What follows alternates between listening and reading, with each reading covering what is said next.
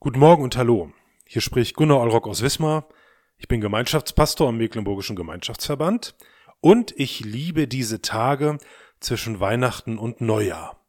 Die Zeit zwischen den Jahren, wie man so schön sagt.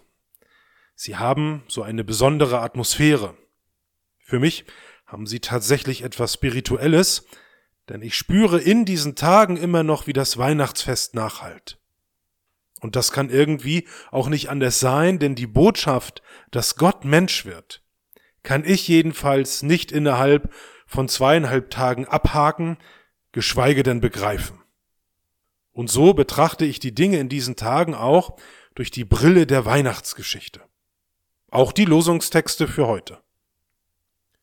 Du lässest Gras wachsen für das Vieh und Saat zu nutzen den Menschen, dass du Brot aus der Erde hervorbringst.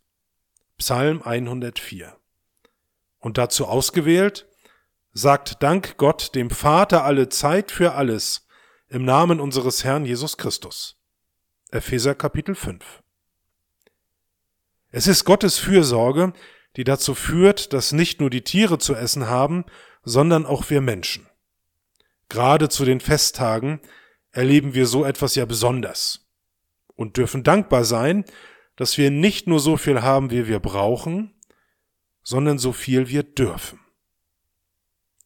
Letzten Endes macht Gott aber nicht nur leiblich satt, sondern er will auch unseren Lebenshunger stillen.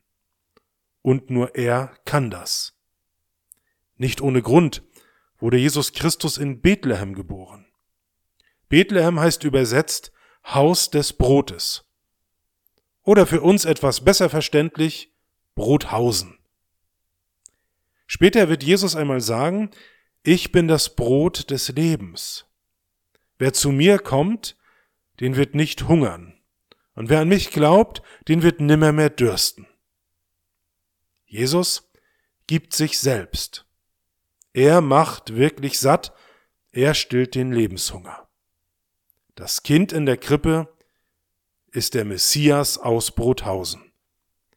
Was für eine krasse Geschichte. Danke Gott. Amen.